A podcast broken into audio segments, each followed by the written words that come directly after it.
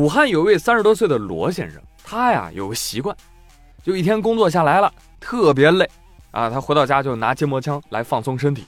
我跟你说啊，我亲测有效，这筋膜枪确实是个好东西啊，高频震动一打开，嗯，可以放松紧张的肌肉，效果不错。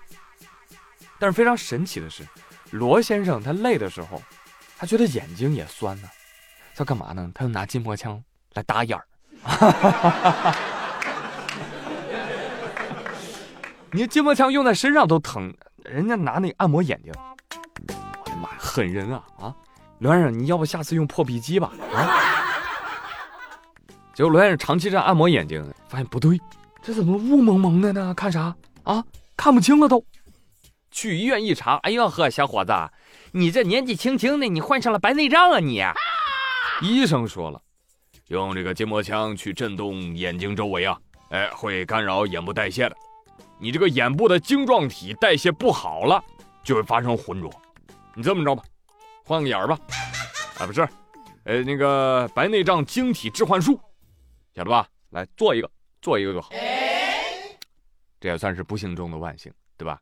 啊，而且这也出名了，你看，啊，自己导自己眼儿啊，这真是国内第一大导演儿。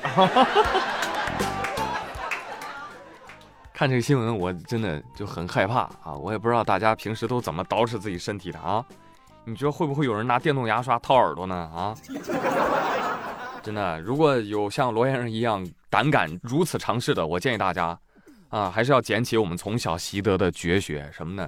眼保健操四重功法，来跟我一起打通天阴穴、睛明穴、四白穴、太阳穴。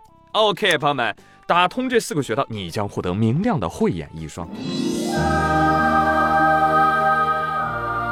但是我不知道啊，现在的小朋友学校里面还还做这个眼保健操吗？我也不知道现在学校的学生们近不近视。听说近视率很高，你近视吗？你又是怎么来做眼睛大保健的呢？欢迎留言告诉我啊！好家伙，昨天王二胖推荐给我一首歌。叫肝肠寸末断。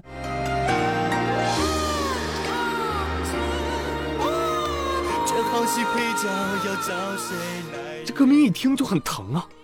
这末端咋断了呢？咋了？阑尾炎犯了？行吧，既然王胖都推荐了，我就耐心听啊，听听听。突然有句歌词：霸王收起剑，别急，夜已走远。霸王收起剑。别姬也已走远，这什么玩意儿？我觉得没毛病啊。众所周知，《霸王别姬》讲的就是霸王和别姬这两个人的爱情故事，对不对？这个是非常著名的世界几大爱情悲剧嘛？啊？你看，《罗密欧与朱丽叶》《梁山伯与祝英台》《霸王与别姬》没毛病。你会说啊，真的吗？这个《霸王别姬》不是说这个霸王叫别姬吗？还有朋友问，别姬，这个别是别龙马的那个别吗？那唐玄奘都可以有别龙马，那霸王怎么就不能有别姬呢？霸王有没有别姬我不知道，但是虞姬对此表示很愤怒。好你个项羽，你居然背着我找别的姬！我哪找了啊？那这别姬是谁？你给我说清楚，不然我跟你离婚。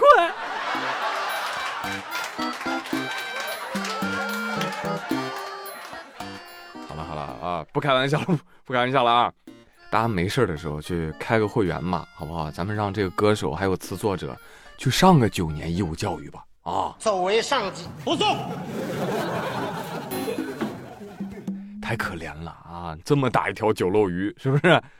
还有呢啊！别急，我跟你说，最近九漏鱼大丰收了，都在抖音上有个视频火了啊！这个视频就是拍的就是一道数学题，题目是两个大于四十五度的锐角。拼在一起等于什么角呢？A. 锐角 B. 直角 C. 钝角。很简单吧？好，我们来看一下评论里点赞最多的是第一条，这个题目啊出的有问题呀！这大于四十五度了，怎么还能叫锐角呢？点赞六千七百九十个。朋友们，大于四十五度就不是锐角了，一千零一十个赞。还有位智者说道：“对不起，我觉得 A、B、C 都有可能。”恭喜，能同时收获卧龙凤雏。就之前一直说说，呃，中国互联网网民这个本科率百分之九点三，我当时我是不相信的，朋友们，这个数据啊。但现在我信了，我甚至觉得还有点高了。就这破题哪轮到本科了啊？这小学都没毕业吧？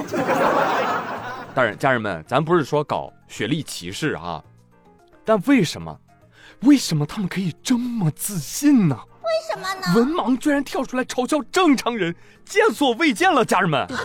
就你们这几个人啊，不管选什么脚，你先吃我一脚吧你。真的是，拍拍鞋子上的灰，我发现抖音人均智商都没有我鞋码大，你说可怕不可怕？对此有朋友发问。真是挺不可思议哈！你说这些人是不是每天都会因为小学数学题吵起来呀？那可不咋的。抖音还有另外一视频特火的一道算术题，问大家六除以六除以六除以六等于多少啊？三十六分之一。好家伙，下面吵翻天了！点赞最多的人非得说等于一，难道不是吗？前面六除以六等于一，后面六除以六等于一，一除以一等于一呀。然后下面炒了七万层楼，你敢信？不可能啊！还有呢，给大家解读一个新故事，叫“新负荆请罪”。在一短视频下面，有网友问说：“哎，这荆轲不是女的吗？” 大哥，你王者打多了吧你？不是你记忆中的荆轲。看看历史吧，求求了啊！哎，然后紧接着就有人附和了：“对呀，对呀，荆轲哪哪是女的？荆轲不是女的。”嗯，你可以读一读《负荆请罪》，你就知道荆轲是男是女了。嗯，什么玩意儿？负荆请罪？负荆请罪跟荆轲有啥关系呢？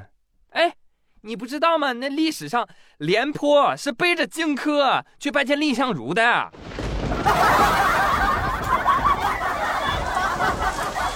哦，真的吗？哎呀，我才知道啊！对对对，就是这样的呀。后来我听说荆轲绕着柱子跑啊，蔺相如说：“你再跑，你再跑，我一头撞柱子上，我磕死自己我。” 紧接着蔺相如咔嚓一声撞倒在柱子上，只见大地向东南角塌陷，天空向西北角倾倒。女娲炼石补天，一共炼出六块，最后全让灭霸拿走了。啪的一声响指响，抖音一半用户变成了文盲。